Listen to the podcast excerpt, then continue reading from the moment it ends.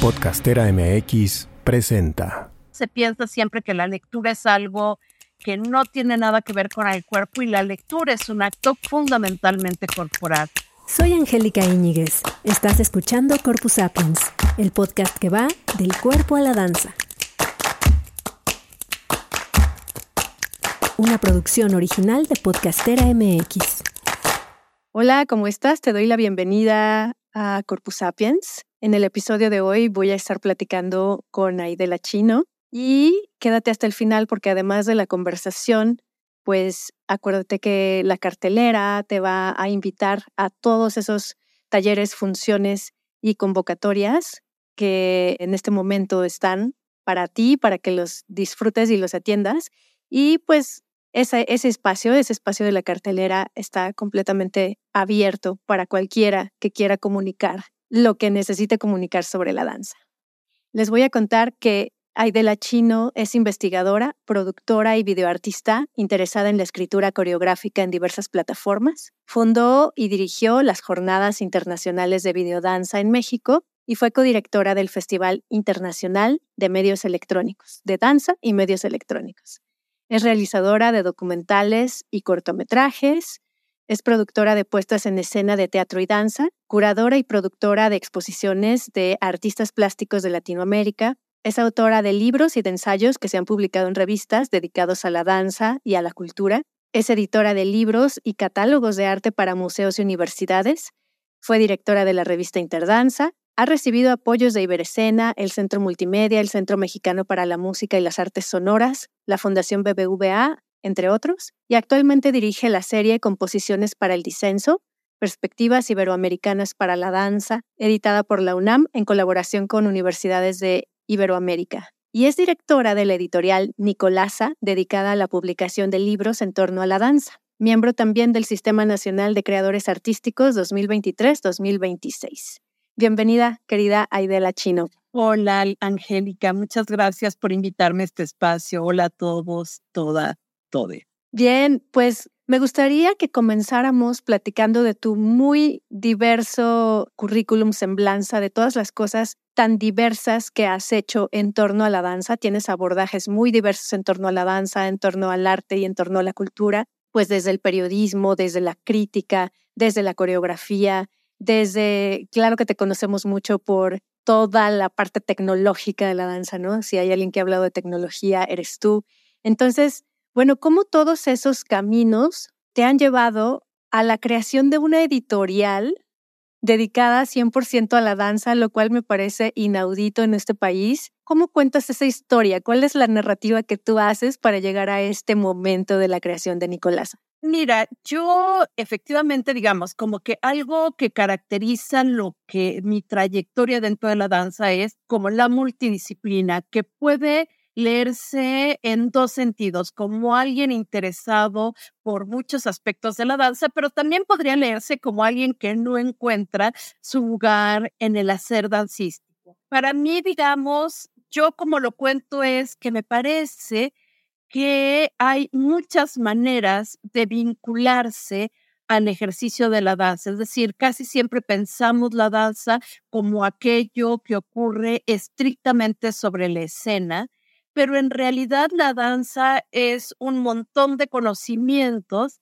que se vinculan con muchas otras áreas y disciplinas. La escritura, el ejercicio coreográfico, la salud, el activismo político, es decir, no hay un solo lugar y una sola perspectiva desde la cual nos podamos vincular con la danza. Entonces, digamos, yo estudié coreografía, pero también, digamos, antes de meterme a la danza, tengo una formación en teatro, tengo una formación en áreas que tienen que ver con la ciencia política. Yo estudié gestión cultural, estudio filosofía, mi formación académica fundamental en este momento es filosofía y entonces, digamos, desde el quehacer coreográfico y en todas las cosas que he venido haciendo, aparece una constante que tiene que ver con la falta de formación teórica de quienes hacemos danza, ¿no? O estamos vinculados a la danza. Y para mí eso fue muy notorio por cuando eh, estuve vinculada a lo que fue la Red Sudamericana de Danza,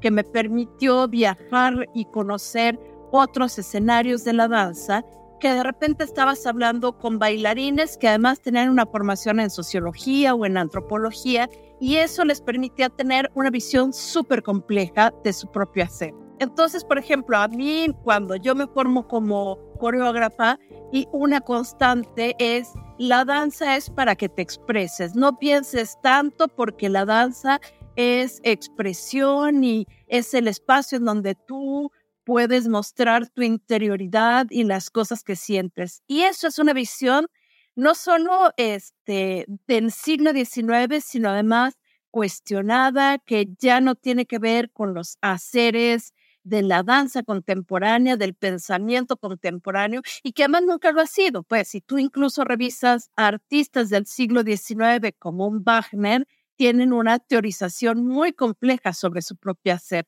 Entonces, digamos, yo dejé de hacer coreografía y de bailar y me dediqué a hacer crítica de danza y ahí, digamos, lo que me aparece es lo poco que conocemos incluso nuestra propia danza. Y la escritura me, permitió darme cuenta de la enorme necesidad de formarnos teóricamente, de leer junto con el, el ejercicio coreográfico, porque además se piensa siempre que la lectura es algo que no tiene nada que ver con el cuerpo y la lectura es un acto fundamentalmente corporal. El pensamiento es un acto profundamente corporal y sí me doy cuenta que en la medida en que tienes gente que lee y que está preocupada por muchas otras áreas del conocimiento, su creación coreográfica, incluso su propio ejercicio como bailarín, es mucho más complejo, mucho más potente y se vincula desde lugares interesantes con sus espectadores. Entonces, digamos, como que todo ese aprendizaje lo llevé, digamos, al campo de hacer libros, porque además a mí la lectura es algo muy importante en mi vida. Yo antes de dedicarme a la escena, juraba que me iba a dedicar a, la literatura, que lo mío iba a ser escribir. Entonces ahora como que todo se junta en un espacio en donde muchas cosas que hago, que venía haciendo en la vida cobran sentido a la hora de hacer los libros. Me encanta esta autodefinición que haces de quizá soy alguien que no encuentra su lugar en el quehacer dancístico, ¿no? Me gusta porque me identifica también y porque habla de estas diversas posibilidades de vivir el espacio dancístico y de hacer una narrativa propia, ¿has sentido en algún momento de tu carrera, llegaste a sentir que tus diversos haceres estaban desvinculados entre sí, que tenías que bajar una cortina para subir la otra? Y en ese sentido, si es que fue así, ¿en Nicolasa pueden converger todos estos saberes o ni al caso lo que te estoy preguntando? No, por supuesto, ¿sabes? Porque vivimos en una sociedad que te demanda definiciones, es decir, te dice, ¿tú qué eres? ¿A qué te dedicas? Es decir, hay un, eh, socialmente hay una serie de presiones en torno a cómo te defines y te presentas frente al mundo. Y esas definiciones, digamos, lo que buscan es que a partir de esa definición tú mides, te mides en términos de éxito o de fracaso con relación a muchas cosas, ¿no? Digamos, esta relación de éxito o fracaso estaría dado por la capacidad de ser un experto en una cosa, ¿no? Entonces, y que además esto es producto de cómo la modernidad piensa con relación al conocimiento, con relación a la vida, de cuerpos cerrados, funcionales para solo una experiencia del mundo, la ultra especialización, por eso podemos tener a científicos que son hiperexpertos en el gusanito que vive en la Sierra Madre Oriental en solo una región y que son profundamente ignorantes de todo lo que pasa en el contexto y que pasa más allá de su específica y reducido o, se meten tan a fondo que saben mucho de eso y poco de lo demás. Alguna vez Santiago Genovés, una gente ligada a la ciencia, a la biología, decía que ante la hiperespecialización necesitamos gente, personas y pensadores que puedan ver en un espectro mucho más amplio. Entonces, claro que es fuerte, ¿sabes? Porque además las plataformas hoy en día lo que te devuelven, digamos, Facebook es un claro ejemplo de eso, ¿no? Tienes a gente que un día tras otro está hablando de lo fantástico que le va, de lo fantástico que viaja, de las fantásticas becas que tienen, de, digamos, como de una historia de éxito, y eso se vuelve en presión social.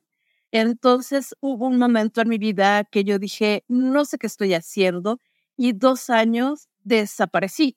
Es, son dos años en donde me dediqué, digamos, como a pensarme y a reflexionar lo que quería hacer con mi vida y fueron dos años muy buenos porque a lo que me dediqué fue a estudiar y a escribir y a vincularme desde otro lugar con la danza. Y bueno, quizá producto de eso es hoy Editorial Nicolasa, que eso no quita que también esté haciendo muchas otras cosas. O sea, Nicolasa es solo una parte visible de una vida que siempre es mucho más compleja. O sea, las redes nos devuelven una imagen bastante plana, predecible de nuestra vivencia, cuando en realidad nuestra vida es mucho más rica, mucho más compleja y nadie es una vida puro éxito o una vida pura felicidad, ¿no? Por supuesto. Y en este definir, en esta exigencia de definición de qué eres, a qué te dedicas, el qué eres siempre va direccionado a qué haces profesionalmente, que no necesariamente define lo que eres, ¿no? O que muchas veces pues no lo define porque solamente es una parte de la vida. Y esta otra cosa de ser experto en un área, la hiperespecialización, mi papá decía así que los médicos ya son expertos en el dedo chiquito del pie derecho, o sea, tanto que puedes perder de vista como todo el contexto y a mí me parece que hoy en día los proyectos que yo veo más atractivos, como más potentes, más revolucionarios, son aquellos que están saliendo de la hiperespecialización. Incluso me atrevo a decir sin conocer del mundo científico también, ¿no? Es interesante la hiperespecialización, pero también es bien interesante como dar un paso atrás y poder ver el contexto. Y no sé si, si todas estas ideas también tendrán que ver como con una generación específica, ¿no? Como con la generación baby boomer, no lo sé. Me da esa impresión algunas veces y que ahora están sucediendo otras cosas que están rompiendo con estos esquemas y con estas ideas. ¿Qué piensas al respecto? Mira, justo ahora estoy estudiando muchísimo a Jodie Butler. Jodie Butler está siendo ahorita una pensadora que me está movilizando mucho y ella dice una cosa de cómo digamos, la ley, los marcos jurídicos que supuestamente se hacen para atender a las necesidades de la gente, en realidad esos marcos generan al propio sujeto. Y te voy a explicar qué tiene que ver con, con lo que me estás diciendo. Tenemos una política pública con relación a la cultura que se hace para atender a las demandas del sector pero esa política pública termina por construir el tipo de artista que el Estado necesita. Y entonces yo lo, digamos, lo que comienza a ser muy evidente es que esa política pública lo que genera son mucha desigualdad social y mucha injusticia. Y entonces hay gente que ya, que esa idea de artista, producto de de las becas, de cierta idea de política pública, de cierta idea de escuela, de cierta idea de escena, digamos, porque la política pública no solo son las becas, son las escuelas, son los teatros, son los festivales.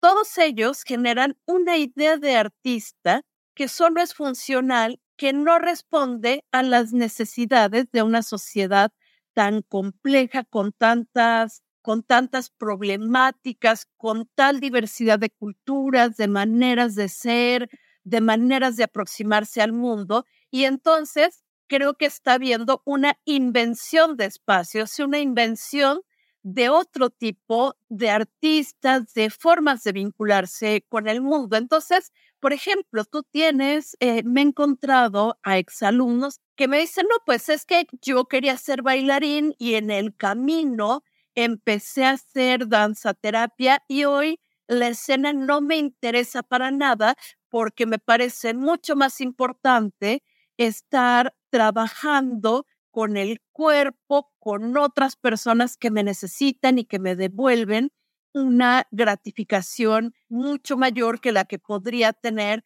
bailando para una compañía. Y como eso hay muchas experiencias que te hablan de que tenemos que pensar cómo nos vinculamos con el mundo y cómo le hacemos para ampliar eso que el mundo nos dice que tenemos que ser, ¿no? Y empezar a proponer campos de acción mucho más allá y mucho más amplios de lo que nos dicen que es ser artista o de lo que nos dicen que es la danza o de lo que debe ser la danza. Entonces, a mí me parece, sí, claro, digamos, como que esta cosa de los baby boomers, que es una generación muy, digamos, que nace en un auge económico, de caracterizados por un trabajo para toda la vida, una esposa para toda la vida eh, y una cierta idea de pareja, de mundo, de estabilidad, no tienen nada que ver con otro mundo caracterizado por la inseguridad, por la inestabilidad, digamos, es un otro mundo que exige de nosotros una mayor capacidad de comprensión.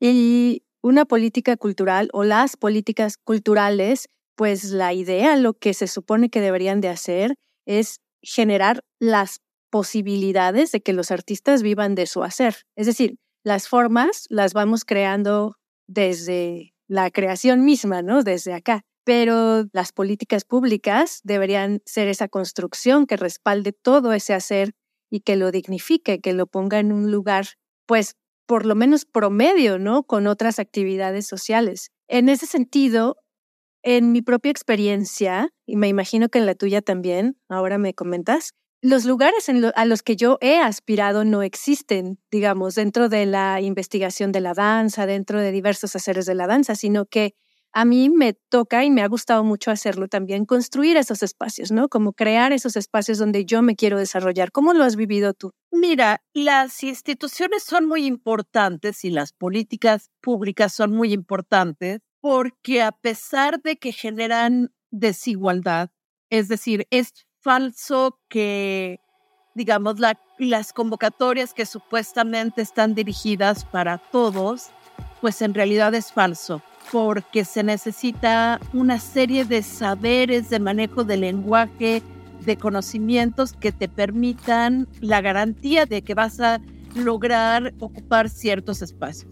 Pero son importantes, digamos, porque a pesar de eso hay gente que se cuela y gente que logra instalar discursos y se logra movilidad social. Pero sí creo que hoy tenemos que pensar cómo le hacemos para que estas políticas públicas sean mucho más incluyentes y mucho más justas para todos. Ahora, hay, digamos, lo instituido, que serían estas instituciones que tienen una lógica que tenemos que pensar, pero también está lo instituyente, es decir, eso que los individuos, que la sociedad civil, que los movimientos sociales, que abren como espacio de posibilidad desde abajo. Y esto se hace, o sea, esto lo logramos, se hace. Yo, por ejemplo, así, un ejemplo puntual es cuando iniciamos los festivales de videodanza, no había festivales de videodanza en, en México. Entonces me acuerdo que la primera vez que aplicamos a una beca FONCA con la propuesta de un festival de danza, la gente de danza nos decía, no, no lo metan a danza, métanlo a audiovisuales porque esto no tiene que ver con danza. Y entonces íbamos con el proyecto, con la gente de audiovisuales y nos decían, no, esto no tiene nada que ver con audiovisuales porque es de danza y al principio costó muchísimo. La historia de mi vida. Exacto, la historia de, de, vida de muchos de nosotros, ¿no? Que es de nuestras vidas. Exacto. ¿Por qué? Porque la política pública también se hace desde abajo, empujando estos espacios que no existen y después ahora hay un montón de festivales de videodanza, por ejemplo, ¿no? Ahora hay un montón de gente pero el principio fue muy difícil. O sea, que la gente entendiera lo que estabas haciendo, los funcionarios, la gente que daba dinero fue muy difícil. Pero se logró y hoy, digamos, eso que instituye lo que se empuja desde otros lugares por fuera de la institución abre campos de posibilidad. Y lo tenemos que estar haciendo constantemente. ¿Por qué? Porque uno que está en contacto con las realidades, con las necesidades, y también porque tiene ganas de hacer cosas, empuja esos proyectos y terminas por, a lo mejor eso que tú haces en este momento por ganas de hacerlo, porque sientes que algo falta por hacer, 10 años después se transforma en posibilidades para mucha gente. Y por eso me parece súper importante abrir eh, esas, esas posibilidades. Cuéntame de la editorial Nicolasa. Cuéntame qué tipo de libros publica, qué libros has publicado, cuál es tu favorito, cómo, bueno, bueno, bueno, también cómo se, cómo las personas han buscado y aceptado, porque al mismo tiempo debe ser una necesidad publicar en algún lugar, los temas de danza y cómo los han recibido, cómo han recibido esta propuesta en tu entorno. Mira, Editorial Nicolasa la impulsamos. Nosotros veníamos trabajando en el proyecto de la revista Interdanza que editaba el Instituto Nacional de Bellas Artes.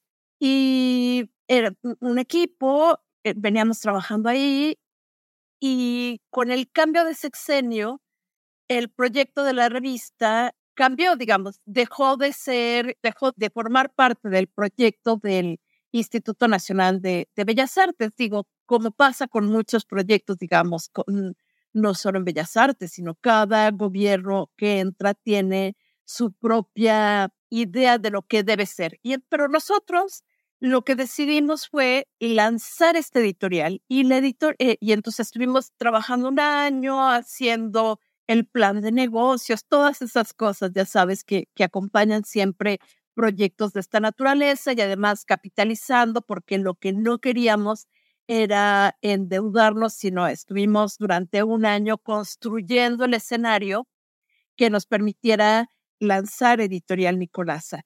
Y la editorial la teníamos pensada para que saliera a la luz pública en abril del 2020 y ya estaba todo listo, con todo un plan de mercado para entrar a los festivales de danza de ese año y viene la, la pandemia. Y entonces todo lo que habíamos trabajado de plan de negocios, de estrategia de difusión, de comercialización, no servía. Entonces, como que al principio decíamos, se va a acabar, se va a acabar.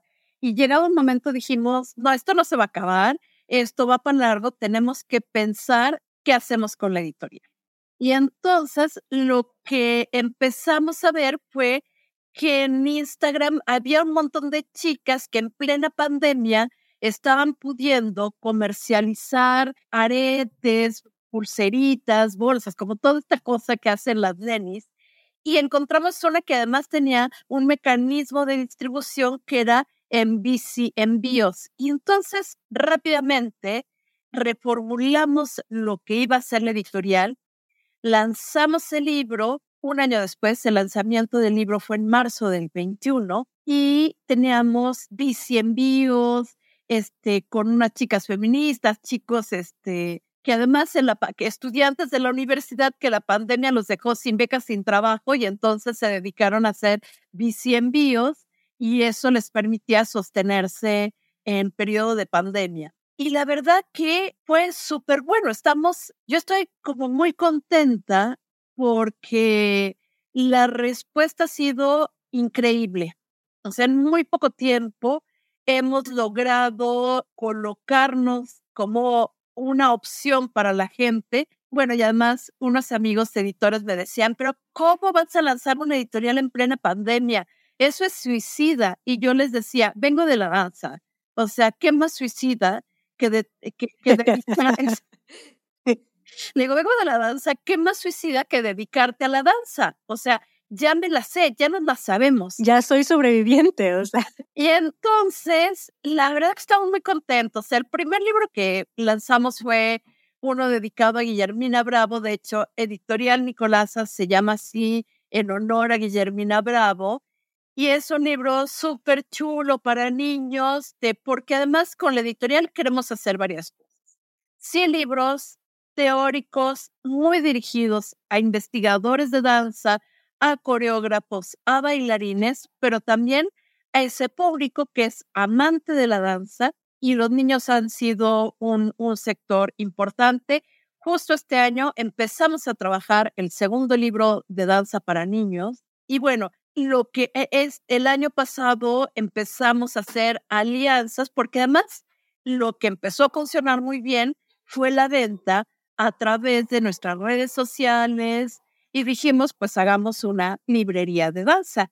Y entonces hoy la, la página de Editorial Nicolasa es la editorial, pero también es una librería de danza y performance. Y el año pasado hicimos alianzas con editoriales especializadas en danza, lo que nos ha permitido importar libros de danza, porque en México hay un atraso en libros, en bibliografía, en el debate, en autores. Es decir, la gente no está leyendo lo que hoy se está leyendo en otros países de América Latina, de Estados Unidos, de Europa. Entonces, el que no estés leyendo a esos autores hace que, que tu debate, tus propuestas coreográficas, pedagogías estén rezagadas y no estés presente en congresos, en discusiones que son importantes y que se están dando.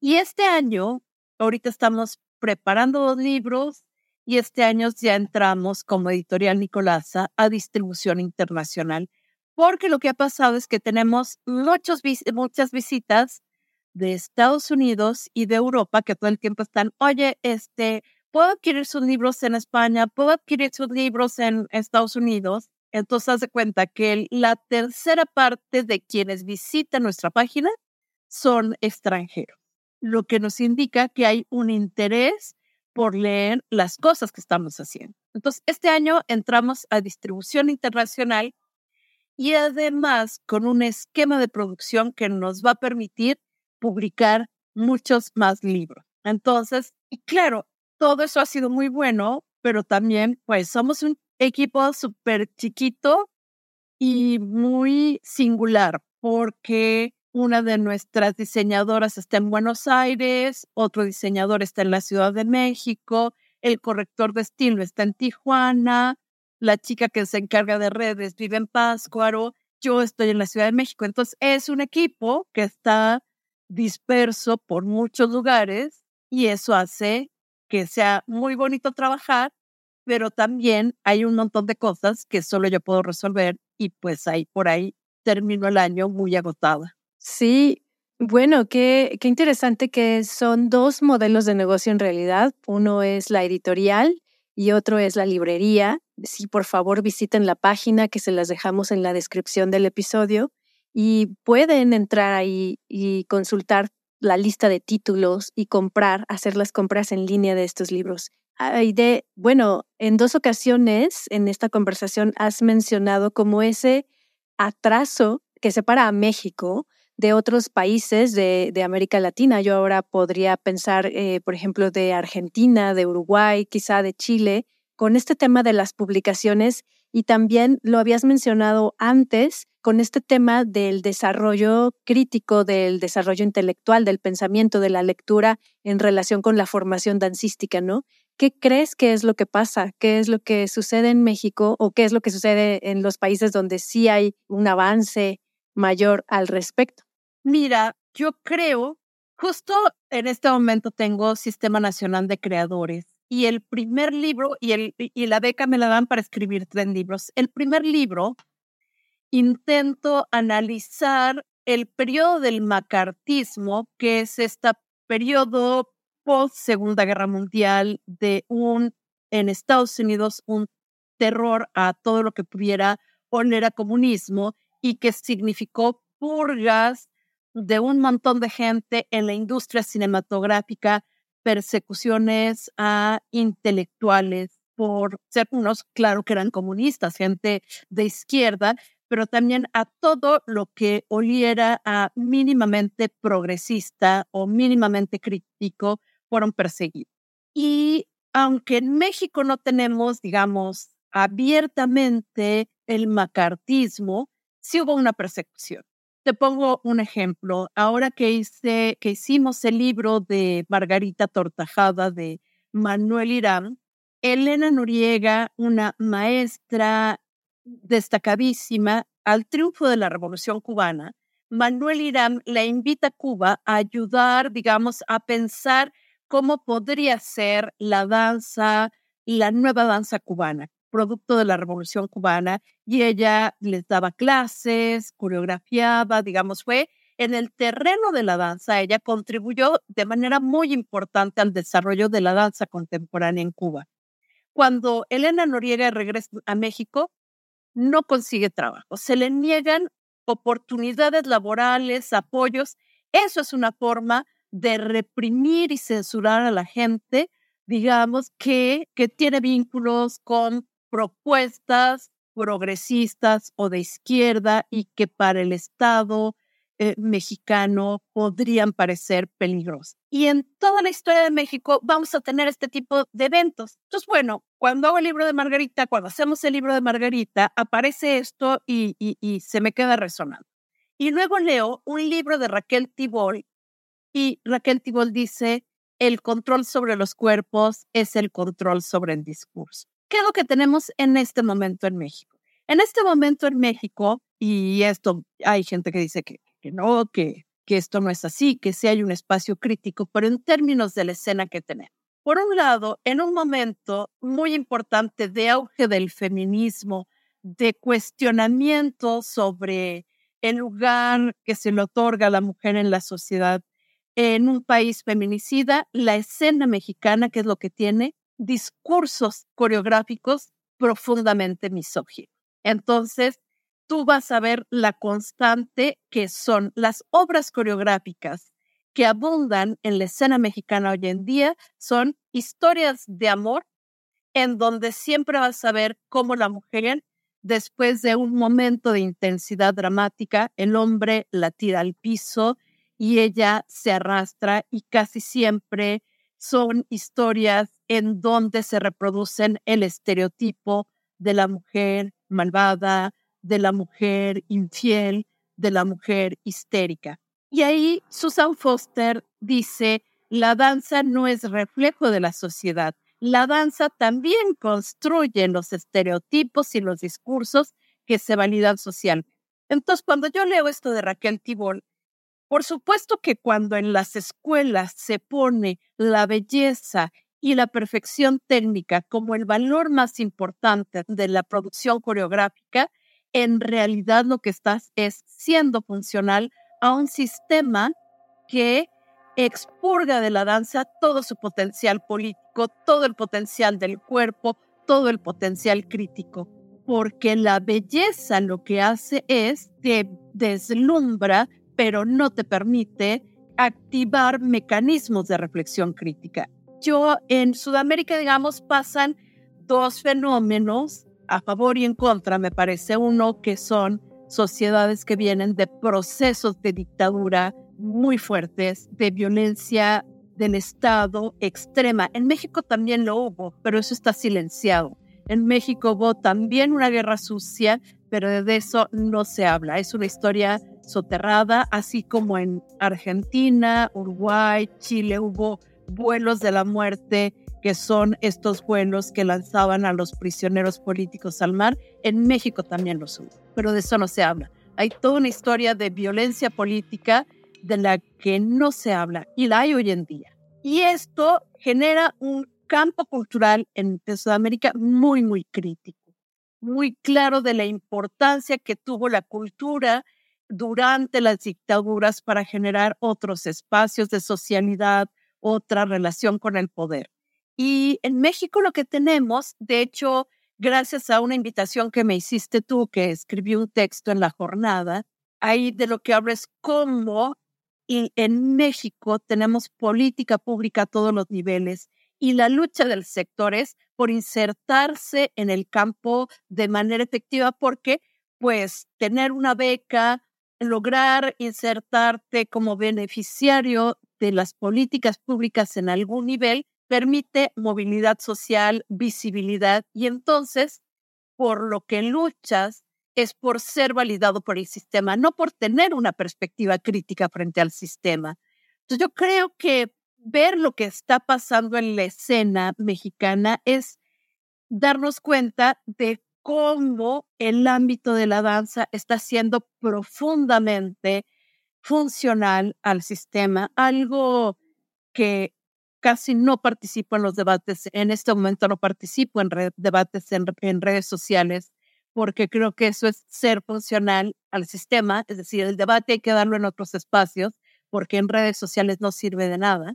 Pero alguien en México, los bailarines se pusieron a publicar y a repostear y a compartir un post de alguien en, en Argentina que decía las políticas y las instituciones no sirven, si los artistas tienen que vivir del Estado, entonces no son independientes sino son artistas del Estado. Y este tipo de cosas son muy peligrosas, junto con productores y coreógrafos mexicanos que se la pasan diciendo cada vez que pueden en sus talleres que lo que nosotros tenemos que hacer es voltear a Europa, copiar lo que ellos están haciendo y que no tenemos que estar pensando en el Estado y que nos den becas, porque eso es colonialismo y eso es garantizar que solo los que tienen puedan dedicarse a la danza. Lo que hay que pensar, me parece, es cómo le hacemos para que haya mucha más justicia social en nuestro campo, es decir, que más gente pueda tener becas, pero además me parece que tenemos que repensar cómo estamos formando a los coreógrafos y a los bailarines. Es decir, la belleza hoy por hoy es un ámbito profundamente cuestionado de la creación. Y pensar si de verdad esos, porque además sabes que es lo terrible, que gente que me consta que son de izquierda, su creación coreográfica es profundamente de derecha. Mientras salen a, marchar contra los feminicidios, tienen obras coreográficas profundamente misóginas que le refuerzan los estereotipos de sumisión de la mujer. ¿Por qué? Porque pareciera que la danza tiene que ser bonita, hablar de cosas elevadas, hablar del amor en términos de sufrimiento.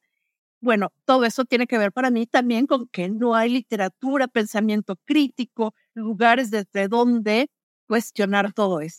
Exacto, y que dejan, siguen dejando a la danza en un lugar, pues, accesorio hasta cierto punto, ¿no?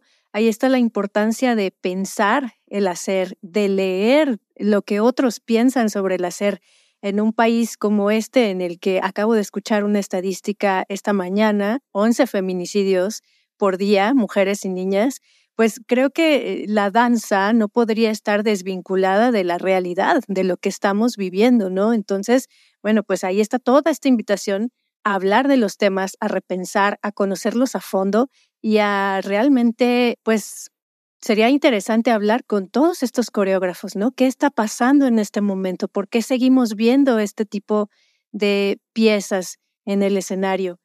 Quiero hacerte una pregunta muy peculiar y bajando también un poco el tono. He escuchado mucho en este mundo del podcast, en la era de la audificación que le llaman, ¿no? En el cual pues estoy obviamente bastante inmersa desde hace tiempo que hay una perspectiva que dice, bueno, es que en realidad nosotros siempre hemos sido auditivos desde que nos sentamos en aquellas épocas primitivas alrededor del fuego, bueno, primitivas por decirlo, o, sea, relacionadas con el origen, a contarnos historias, ¿no? Alrededor del fuego, a escuchar historias hasta el día de hoy. Simplemente que este, esta naturaleza auditiva del ser humano se vio interrumpida por la imprenta y Gutenberg y los libros, pero eso es solo como un paréntesis en la historia auditiva. Tú como directora de la editorial Nicolasa, que imprime libros hermosos de papel también, ¿qué piensas al respecto? Mira, yo soy fan de los podcasts. Mi vida, todo el día desde que despierto, estoy oyendo podcasts. Este, y tengo podcasts, digamos, desde política hasta literatura, me encantan, tengo ahí un par de podcasts de mujeres feministas que me tienen muerta de la risa todo el día. A ver, yo creo que pasan como muchas cosas. Yo soy una lectora voraz, leo muchísimo, muchísimo, muchísimo, porque creo que, que, en los libros también hay una posibilidad de tener ampliar tu sentido de la vida. Ahorita estoy leyendo dos libros. Uno de Adam Buenos Aires, que me encanta por cómo va retratando la ciudad de Buenos Aires en la década de los 30. Y otro libro que estoy leyendo es Historia del Ballet, que estoy fascinada leyendo datos que no, que no conocía sobre la historia del ballet. Y creo que este es, eh, digamos, hay un conocimiento que, que se va sedimentando en los libros, que ahí están, pues, ¿no? Que, que es la posibilidad de acceder a un pensamiento que la oralidad, digamos, tiene otra naturaleza. Y me parece muy importante, ¿no? Me parece muy importante dejar testimonio escrito de, de los pensamientos, de las, de, de, las vivencias, porque el libro es un dispositivo también que tiene una durabilidad y que permite establecer diálogos a la distancia. Es decir, cuando ahora que estoy leyendo a Jodie Butler, pues para mí leer a Jodie Butler es estar en un diálogo directo con ella, en la casa se enojan mucho eh, y tengo libros que están prohibidos, que yo raye. Mis libros están rayados con preguntas, reflexiones, cosas que le pregunto al autor. Los libros para mí es un diálogo directo, es un estar sentada frente al autor haciéndole preguntas. Y después, eh, digamos, la oralidad para mí también está, digamos, así como leer es, una, e, es un proceso del cuerpo y la escritura es un proceso del cuerpo. La oralidad también es un proceso del cuerpo de otra naturaleza y no es mejor uno que otro, ¿no? Digamos, son procesos de, para mí, tiene que ver con esto que habla Walter Benjamin de, de, de la narración, es decir, la oralidad también deja un montón de espacios que te permiten contar cosas que te permiten apropiar de historias y te permiten, digamos, esas historias transmitirlas, digamos. Hay procesos de transmisión en el libro y en la oralidad de otras maneras. Ahora, a mí lo que me parece súper importante de podcast es que nunca como ahora uno puede estar escuchando al otro que piensa, e, es que en la voz hay una cosa que tiene que ver con el tacto. El otro cuando habla también, cuando escuchas al otro, te está tocando. O sea, hay, por ejemplo, hay un podcast que me encanta de Nieves con Costrina que habla sobre la historia de España. Entonces un día, por ejemplo, salgo a caminar todas las mañanas y un día voy por el parque caminando y ella empieza a contar la historia de cómo muere Miguel Hernández. Y entonces yo voy por el parque y me suelto a llorar, ¿no? Estoy caminando, llorando, escuchando la historia de, de Miguel Hernández. Esto tiene que ver con que el escuchar es una forma de, de tacto, una cosa muy corporal. Entonces, digamos, bienvenido. O hay cosas que yo aprendo de los libros, cosas que aprendo de sentarme con un amigo, con una amiga a tomar un café y platicar, pero hay también muchas cosas muy importantes que aprendo escuchando a los otros. Y además escuchando a otros, hay, escucho podcasts de unas feministas en Portugal, un podcast de literatura de unas chicas en España que me encanta, tu podcast lo oigo muchísimo. Entonces, yo lo que creo es que hoy lo que tenemos es muchas posibilidades de entrar en contacto con las experiencias, vivencias y conocimiento. Pues gracias por escuchar Corpus Sapiens, Aide. Y estaría genial dejar en la descripción del episodio también algunas recomendaciones, porque igual nosotros somos fans de muchos podcasts, de los que producimos y no producimos nosotros, entonces podemos dejárselos ahí en la descripción del episodio. Y pues vamos cerrando esta conversación.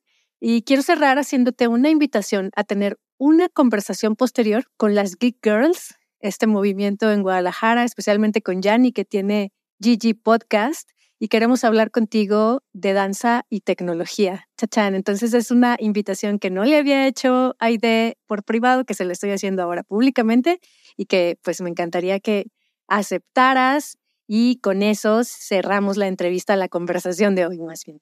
Perfecto, encantada. Buenísimo. Ok, Aide, pues te mando un abrazo muy grande y a ti que nos escuchas, te recomiendo que conozcas mucho más de la editorial Nicolasa, que conozcas todas sus publicaciones. Me parece fabuloso este trabajo de distribución que están haciendo. Yo vivo en la ciudad de Guadalajara, entonces cada que hay una FIL, una Feria Internacional del Libro, pues corro a, los stands de, de Argentina, de Uruguay, porque ahí sé que puedo conseguir textos sobre danza y sobre cuerpo. Y ahora podemos pues conseguirlos, muchos de estos títulos, supongo, a través de esta editorial, a través de esta distribuidora también, ¿no? Que es Nicolás.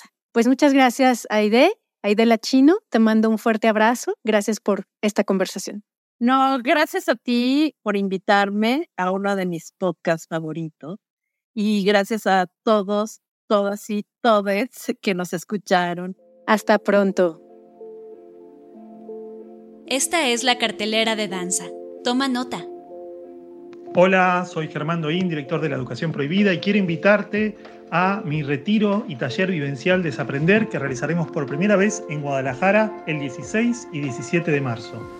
Voy a estar compartiendo perspectivas, experiencias y vivencias desde el cuerpo, las emociones y las ideas para que padres, madres, educadores y entusiastas de la educación tengamos la oportunidad de revisar nuestra historia pedagógica transformarnos y transformar nuestras maneras de acompañar niños, niñas y jóvenes.